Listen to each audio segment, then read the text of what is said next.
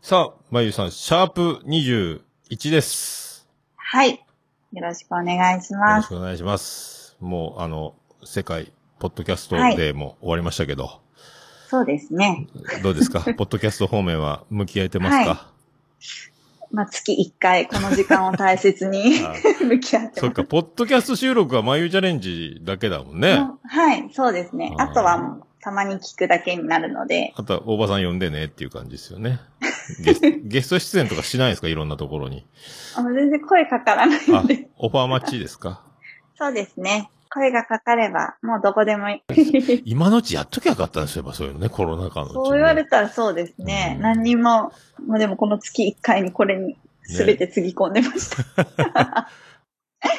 シャープ21よろしくお願いします。お願いします。まゆゆチャレンジ。 10月になりましたね。なりましたね。は10月といえば、何でしょう い。何でしょう、ええハロウィンそうです、そうです。よかった。ここえでハロウィンが出てくれて嬉しいです。おー、よかった。いまあ、ここ最近ね、仮装したりとか、若い人にすごい人気のイベントですけど、はいはいはそう、そのハロウィンってもともとどんなお祭りか知ってますい。いえ、全然。なんかもともとちょっと調べたんですけど、ハロウィンっては中央アジアの民族の一つであるケルト人い。ケルトってい人う。人たちおーがですね、秋の収穫を祝うお祭りとして、このハロウィンが誕生したそうえあ、じゃあ、ケルト人の収穫祭ってことそうです。秋の収え穫そ祭。れがコスプレしてお菓子ちょうだいってカボチャなわけ出すってことねえ。急に変わりますね。 で、このケルト人にとって、お正月が11月1日なんだそうです。へえ。ということはうん、はい。10月31日は、大晦日。大晦日ね。ですああ、そういうこなとのか。で、はい。ご先祖様の霊とかがこう戻ってくる日、っていうふうに考えあられているそうで、ーなるほど。はい。で、その霊に混じってですね、ご先祖様の霊に混じって、うんちょっとこう、怖い霊、魔女だったりとか、悪霊とか、そういうのも一緒に帰ってきて、へーその時に、この秋の作物とかを奪ったりとか、子供をさらったりとかっていう悪い影響を及ぼすっていう風に恐れられていたそうです。魔女。はい。ああもっとおじまじょとしてはちょっと複雑な心境ですね、なんかね。ああそうですか。そうなん ですよ。で、そのケルト人は、うんまあそういう悪霊とか魔女とかを追い払うためにですね、その魔女のコスプレをしたり、お化けのコスプレしたり、骸骨とかフランケンシュタインとか、そういう怖いものの仮面をかぶって、こう、魔除けをした。うん。その、目には妙じゃないけど、その、はい。悪霊やら、な、お化けやらみたいなの、仲間だよ、いや違うよ、ウィーン十字架ビームとかしてたってことですか、そうであす、そうそうでなんですか。す。で、さらにはこう、魔除けの焚き火とかも、魔除けの焚き火。今ソロキャンパー流行ってますけどね。へえはい。そんなでまあうんそれがどんどんどんどん広まってきて、今では宗教的な意味は薄れて、まうんあ、ただ、そこの仮面をかぶるっていう仮装を楽しむイベントになったりとか、うんね、かぼちゃをくり抜いてこう、火を焚くランタン作るああ、なんか、ね、よく、ありますよね。はい、でっかい顔、顔をくり抜いてね。そう顔なんみたいでにす。して。うんうんはいはい。そういう風なイベントになったんですけど、もともとはこういうケルト人のお祭り。うん、えだそうですーもうアメリカのパーティーかと思ってたからね、俺。私もです。ねなんかね、だ仮から想パーティーかとそうそう。そうなんですよ。で、この本来のハロウィンで悪霊からですね、うんこう守るために焚かれていた魔除けの焚き火にアロマと深い関係があるっていう風に言われていて、ここにも、あらもあった。そうなんです。ここにあったんですよ。へえ、あ、じゃあ木たなので燃やすだけじゃないってことか。あ、そうなんです。その燃や、やしてる木自体に、こう、いい匂いがあったりとかですね、香りがあったりとか、あーハーブそをう燃やすとかですね。ハーブを燃やすか。はい。あの、煙がその、そのものになるんだ。そうなんです。っ煙自体が、この魔除け、空気の邪気払いとか浄化の効果があるっていうふうに言われていて、特にですね、この時使われていたのが、ジュニパーベリーとかローズマリーっていうハーブになります。ローズマリー。え、ジュニパー難しい来たよ、今。ベリー、ジュニパーベリベリーですね。ージュニパーベリーって名前だ。これもハーブの名前はい。はい。ハーブ、うーんとね、実です。み。おー。ローズマリーはよく庭とかに咲いてるあのハーブですね。あーお肉の上に乗ってうちたりに。もある、うちにもある。はいはい生えてる生えてる。そうおー。なんですよ。この二つって結構、浄化効果がある。浄化作用とか、魔除け、邪気払いっていう風に、へー昔から結構宗教的にも使われている邪ものに気なりま払すいも。で、今日はこのうちのジュニパーベリーについて紹介しようかなと思います。ジュニパーベリーはですね、まあ、どんな香りかって言ったら、うん。うーんと、ジンの香り付けに使われているので、ジンの香りだと思う。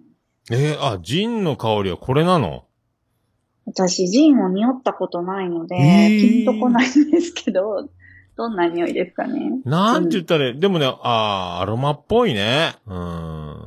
アロマ系の匂いがするね、へ言ってみたらー、。そうなんですね。何なんだろうっていう、なんか、そうだから、ライムが似合う味がするのうよ。んジンライムとかね。ジントニックとちょかっ。とっぽい感じですかねうん。。大人っぽいよ。トニックウォーターとかああいうのも合うからね。ライムとかうん柑橘、柑橘と相性がいいんじゃないかな。うん。精油もブレンドしたら、柑橘とブレンドしたらすごい相性いいです。ああ、やっぱそういうことか。はい。はあジュニパーベリーがヒノキ科になるので、うーん。なんだろう。精油でいくと、ちょっとこう森っぽい、森林浴のような香りの中に、あちょっとスーッとする、ああ、ジン消毒っぽいような、スーッとする匂いあーがまさ混にじってるあ感あ、じ。ジンだね、それ。あ、ジンですか、これ。ジンですね。ああ、この匂いです。ジュニパーベリー。へえ、ジュニパーなんか。うなんかでも私が匂うとちょっとなんか、納豆っぽいような匂いもするんですよね。ー ん。なと、いや、ジンはないな。違います。あ、まゆ、ジン飲まないジントニックとか飲んだことない飲んだことないんですよ。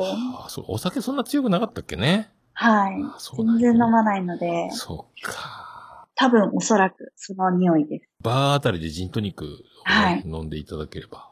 はい居酒屋じゃなくて、ちゃんとそういうとこで、うちゃんとしたやつ、800円から1000円ぐらいするやつを飲むあとりいいまですすよ。ね。はあ、高そうなジンをないね。んですよね透明な氷でなかなか、はい。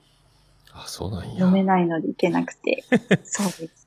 で見た目はですね、ジュニパーベリーって、うーんと木なんですけど、葉っぱが松の木みたいにこう、シュッシュッシュッってなってる感じ。針。あがあ、し針、細い針葉樹ってやつか。あ、そんな感じです。なんかシュッシュッってなってて、シューシそュのー。うん。シューシュー 尖ってる感じですかね。ああ、チクチクする。そんな、あ、そうです、そうです。チクチクしそうな感じ。す、杉、杉とかあんな感じあの。あ、そうです。杉とか松とか松とかあ、ーあんな感じです。あでそこに、ほんとブルーベリーみたいな紫色の実がなってるんあ。やでっすよ。ぱこれベリーってついてるだけのことがあそうですあるってその実から精油が取れます。葉っぱはけ、なんだろう、本当に鋭いので、別名ネズミ刺しって言ったりするんですけど、こうネズネズミが去っちゃうような感じで。ことか。ああ。えー、じゃあほんと、なんか眉毛っぽいね。嫌でしそうょですこんな葉っぱみたいなやつだね。そんな感じうでん。す。で、このジュニパーベリーは、やっぱり古くからこう浄化とか魔除けとして使っていたので、うん。フランスの病院とか、例えばこう病院なんで亡くなる人とかいますよね。どどうして。も。その後に、こう、ジュニパーとか、あとローズマリーも使ったそうなんですけど、こういうのこう、振ったりとか、煙炊いて、病院の空気の浄化を行ってたそうです。浄化。はいうん。霊安室みたいなとこそうですよね。とかね、病室とかも全体の。お線香代わりとかじゃなくて。そんな感じですよね、あ多ー分、昔そっで。か。日本は今お線香あるからね。はいはい。そうですね。あと、ジンのその香り付けに使われてたぐらいなので、防腐効果もすごく高くって、牛乳とか、当時やっぱりこう、保存うん。冷蔵庫とかないからですね、牛乳をこう混ぜたりするときに、ジュニパーの枝を使ってこう、混ぜたりとかへえ、そう。でも風味付けだから、となんかワインとかにも、そのジュニパーの果実を入れてですね、腐らないようにしたりしたそうです。今もハーブティーにもよくジュニパーベリーって飲まれていて、あの、キラキラで販売している星空ですね。はいはいはいはい。星空の中に、あの、黒い粒入ってないですかあ、あるね。あれ、ジュニパーベリーです。あ、そうなんや。はい。あの、ブルーベリーみたいな紫色をちょっとこう乾燥させたりすると黒くなるんですけど、それはあをハーブティーでよく飲む、飲む。黒豆かなんかと思って。そうです。 そう、裏見たらジュニパーベリーって書いてあると思います。へえ、入ってんだ。入ってるんですあーよさ。すがですな。はへい。えジュニパーベリーは、まあもちろん浄化とかもあるんですけど、ハーブティーに入れるとですね、結構デトックス効果が高いって言われてて、おー中からこう利尿作用が、そうう、んあるんですよ、すごく。へえなので、あとさっきもこう、ワインに入れてこう、腐らないようにするとかっていうのもあって、体の中からこう、なんていうのかな、毒素を出すみたいな。解毒作用もあるので、はあ、解毒もあるんだ。桃屋さんいいかもしれないですね。二日酔いの時とか、二日酔い。ああ、お世話になりますね、ほんとね。はいへえそういう時とかに、このジュニパーベリーのハーブティーとか飲むとおすすめです。ああ、そう、単品で飲むってなかなか難しそうだけどね。そうですね。星空飲んでください。星空を ね、えーまた注文せなきゃですね。はい。は いなんでこう、二日酔いの時とか、あと飲みすぎてちょっとむくみが気になる時とか、うーん。そういった時に、このジュニパーベリーはおすすめです。そうなんか。え、いいことばっかりだね、前置け。だかあ、そうなんですよ。うんジュニパーベリーは結構いいですよ。らその、魔除けとかさ、その、そんなやつなのに香りがいいって、なんかね、あの、悪魔とか、お化けに好かれそうだけどね、いい香りじゃんってね。にはい人間がほら、なんか草屋とかさ、うんうん。あ耐えられないやつの 匂い。人逃げ間てきそうですけどねうん人間が耐えられないとかね。ドラキュラならニンニクとかさ。うんうんなんかうこう納得できそうな。これはだって癒されるよね、これね。ん。確かに。うん、ああ、そうですね。あ、でも人間が好き人な間は香好りだきかだら、けど、そうか。。それは居心地が悪いのか、かえって。逆にですね。そういうことか。 なるほど。なるこほうこど。のジュジュニパーベリーの結構主成分じゃないんですけど、うアんルファピネンっていうのがあるんですけど、ー。また、い出てくるね、いつも。うんアルファピこれネンが、はういん。アルファとかベータとかのアルファです。へーこれが、こそのアルのフ最ァ後。ピネンが、あの、森林浴の香りって言われているぐらい、うん本当にあのうんウッディな森の落ち着く香り。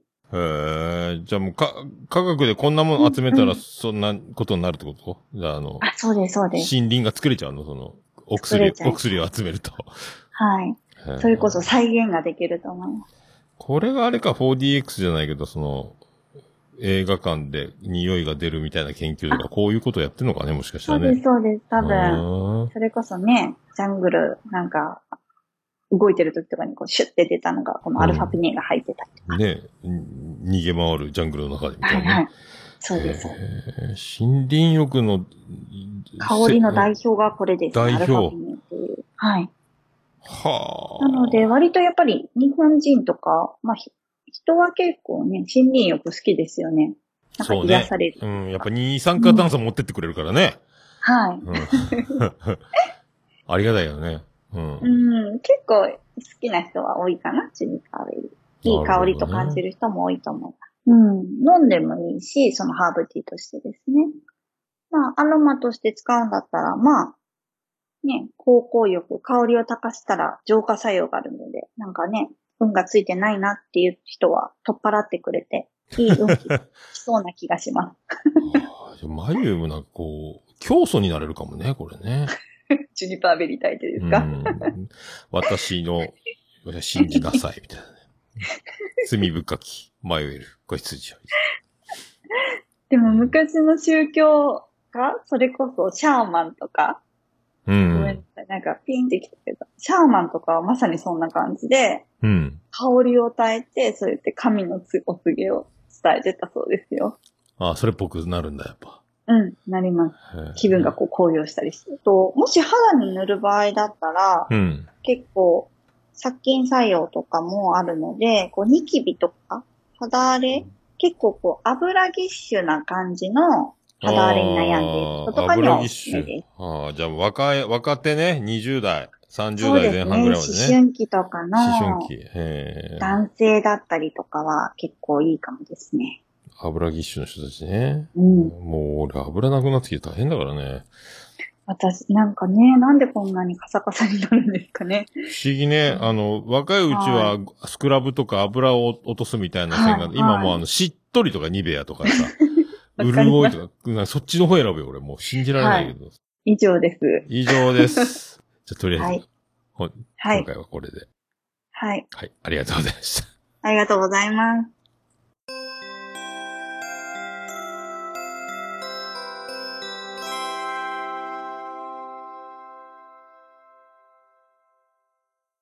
はい。まゆ先生から大切なはいお知らせがございます。はーい。はい。今日はですね、おすすめの講座を一つ紹介したいなと思いなまんとおすすめの講座、は、はいいなんでしす。ょう。はい。11月5日金曜日にあるんですけ金曜ど、日はい1日で終わる、しかもオンラインである漢方セルフケア講座です。漢方セルフケア。まはいたなんか、キラキラには、なかなか耳馴染みのない珍しいジャンルじゃないですか。意外にあるんですかそうなんです。うんまあでも漢方も言ってしまえばハーブになるので、あー同じこうアロマもハーブだからですね。ああ、漢字の国と、そうです、そうえでーすあ。る外国、洋物、洋物じゃないけど。そうです。うんそういう日ことか本でのまあ、うん。セハーブの使用の仕方と、海外っていうかですね、まあアロマ。うん。まあ、根本は一緒ですね。より薬効成分が強いのが漢方と。はいはいはいはいはいはうん、い。で、こう、ね漢方って、結構皆さん、こう、風邪ひいたりしたら、葛根湯買ったりとかってありますああ、カッコン糖ね、なんかおお湯に入れてカッコン糖飲みなよって、はいははいよくあの、お宅のマヤさんに言われてましたけどね、風邪ひいた時とかい。ねで、しカょッコン糖飲んどきなさいとか言ってね。とりあえずなんか困ったら葛根湯とかって言うんですけうんど、聞いた聞い た。言って た。葛根湯が合う人もいれば、合わない人もいるんですね。ああ、そうなんや。そう、漢方薬ってやっぱり自分の体質とか、その時の状態うん。に合ったものを飲むことですごく、あの、効果がしっかりと、しかも早く感じられるので、早く。うーん。はい。なんか漢方ってなかなか効かないイメージがあるとは思うんですけど、自分の体質をちゃんと知って、体の状態に合う漢方を選べば、もう本当に即効性のあるものも多いので、うーん。その自分にぴったり合う漢方薬を見つけようっていう、講座です漢方ってその普通のほら、あの、病院でもらう薬よりは、なんか、臓器に負担の少なそうなイメージだけどね。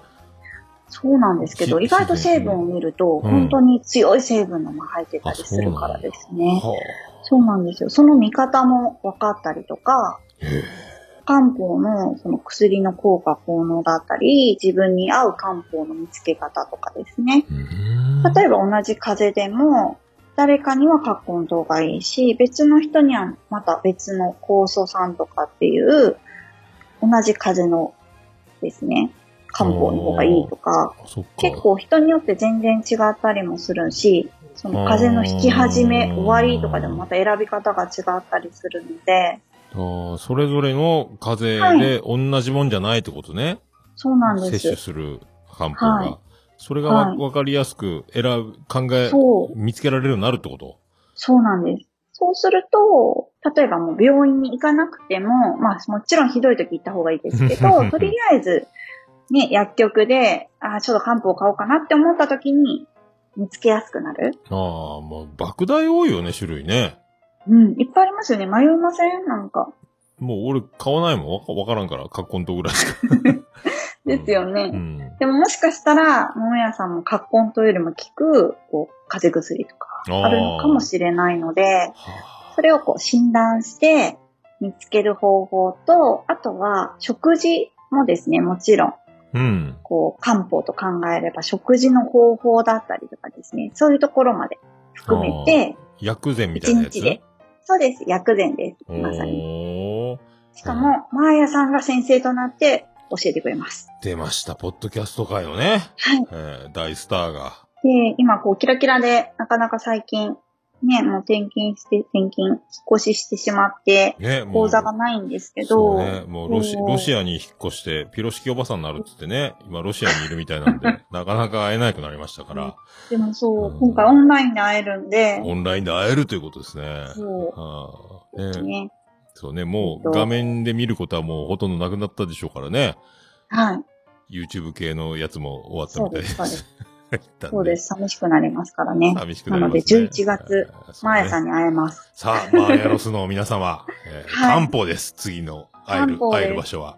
これは、おすすめですね。普おすす段、めですね。なんか、うん、日常生活にも活かせますし、ね食事にも活かせるようになってるので、そうえねっ。と、日程がですね、日時が11月5日、 11月5日、金曜日、金曜日、 10時から10時から16時。